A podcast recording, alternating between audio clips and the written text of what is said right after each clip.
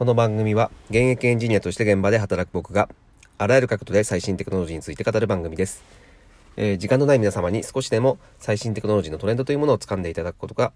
えー目的となります。はい、えー今日のテーマなんですけども、えースマホ持ちにくい問題はビジネスになるという、えお話をしたいというふうに思います。えーごめんなさい。これ、本当にですね、えー僕が普段感じている、まあ、ちょっと愚痴みたいな話になってしまうんですが、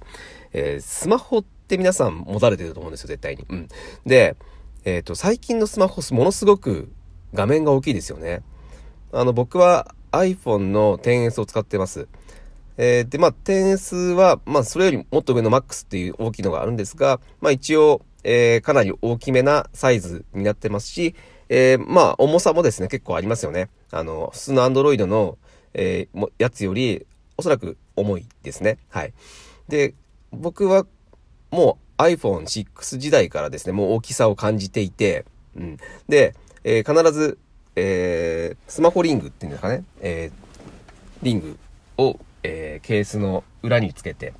で、えーそれを指に引っ掛けて、えーいつも操作をしてます。あれしないと操作しにくくないですかねえー僕、あの、スマホリングを使ってないと、あ全然手指も届かないですし、うん使ってない人見ますけど、よくあれ使わないで操作できるなっていうふうにいつも思ってますけども、もう必ず必須です、僕は。もうスマホリングがないと、えースマホは使えないという状態です。なんですが、えっ、とね、このスマホリングがいまいちね、いいのがないんですよね。すぐ壊れちゃうんですよ。うん。で、なんかすぐボロボロになっちゃいますし、で、なんか結局、うんと、スマホって絶対ケースつけるじゃないですか。もうね、iPhone なんて特に高級品なので、ケースをつけるので、そのケースを取り替えるタイミングで、結局スマホリングも買えなきゃいけなかったりとかするので、なんか、毎回なんか無駄に買ってるし、なんかあんましっくりきてくるものもないし、という状況なんですけども、で、えー、まあ、スマホリングになんか、頼らざるを得ないので、いつも買っちゃうんですね。で、最近すごい本当スマホリングが問題になっていると思ってるのが、えっ、と、最近の iPhone って、あの、無線で、えー、地充電っていうんですかね。はい。えー置くだけで充電できるような、えー仕組みが入ってると思うんですよ。うん。入ったんですね。で、なんですけども、このスマホリングを、えー裏側のカバーにつけてしまうと、えー基本できないんですよ。うん。あの、液晶画面側から充電することができないので、当然、あの、後ろのカバー側から、えー後ろ側からしか充電できないので、そこにスマホリングってつけるしかないので、そこつけちゃうとね、あの、あれ使えないんですよ。せっかく、あの、ついてるのに。なんで僕、使ったことないんですけど、ね、なんか、どうせだったら、その、地充電する、あの、置くやつとか、結構安く売ってるので、使ってみたいんですけど、もうスマホリングをつけている以上、えー無理なので、ここは非常に問題かなというふうに思ってます。なんかね、やっぱ、あの、後ろにつけなくてもいいような、えーなんか変わる商品がもし出てきた場合ね、うん、これ絶対爆売れすると思うんですよね。多分みんな、あの、無線でやってみたいというふうに思ってるんだけど、えーまあ、スマホリングをつけている人もいますし、うん、まあ、あのちょっと厚めのケースですね。はい。あの、折りたたみ式みたいな。あれをつけてる人も、あの熱くなっちゃって充電できないっていう人も結構いますし、なんかないのかないい手がっていうふうに、えーいつも思っていて、まあ絶対これ何か解決策ができたらビジネスになるよねっていうふうに思ったのでちょっと今日お話をさせていただいてるんですけども、うん、なんかいいアイデアないですかね。ま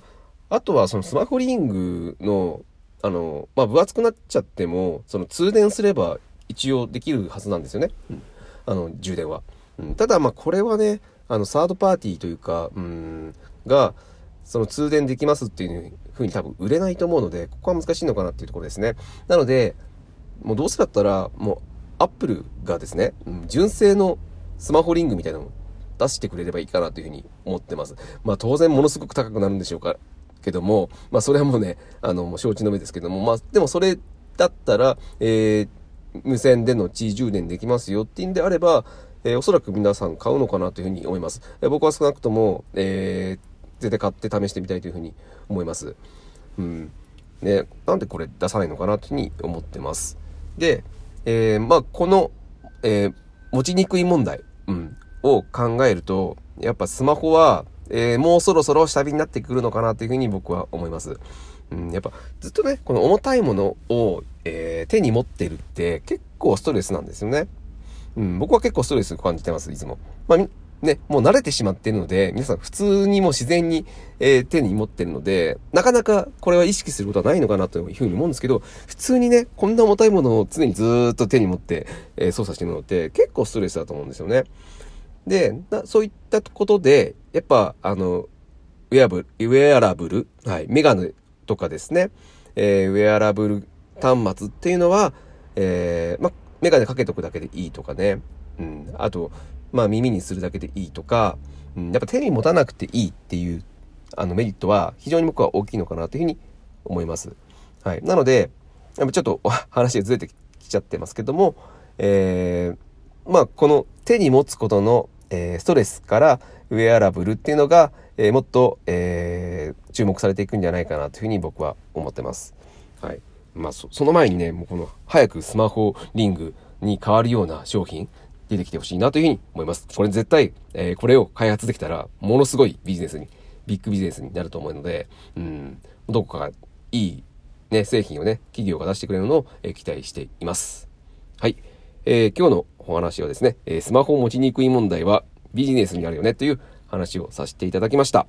はい。えー、面白かったらまた聞いていただけると嬉しいです。え、今日は以上になります。それでは。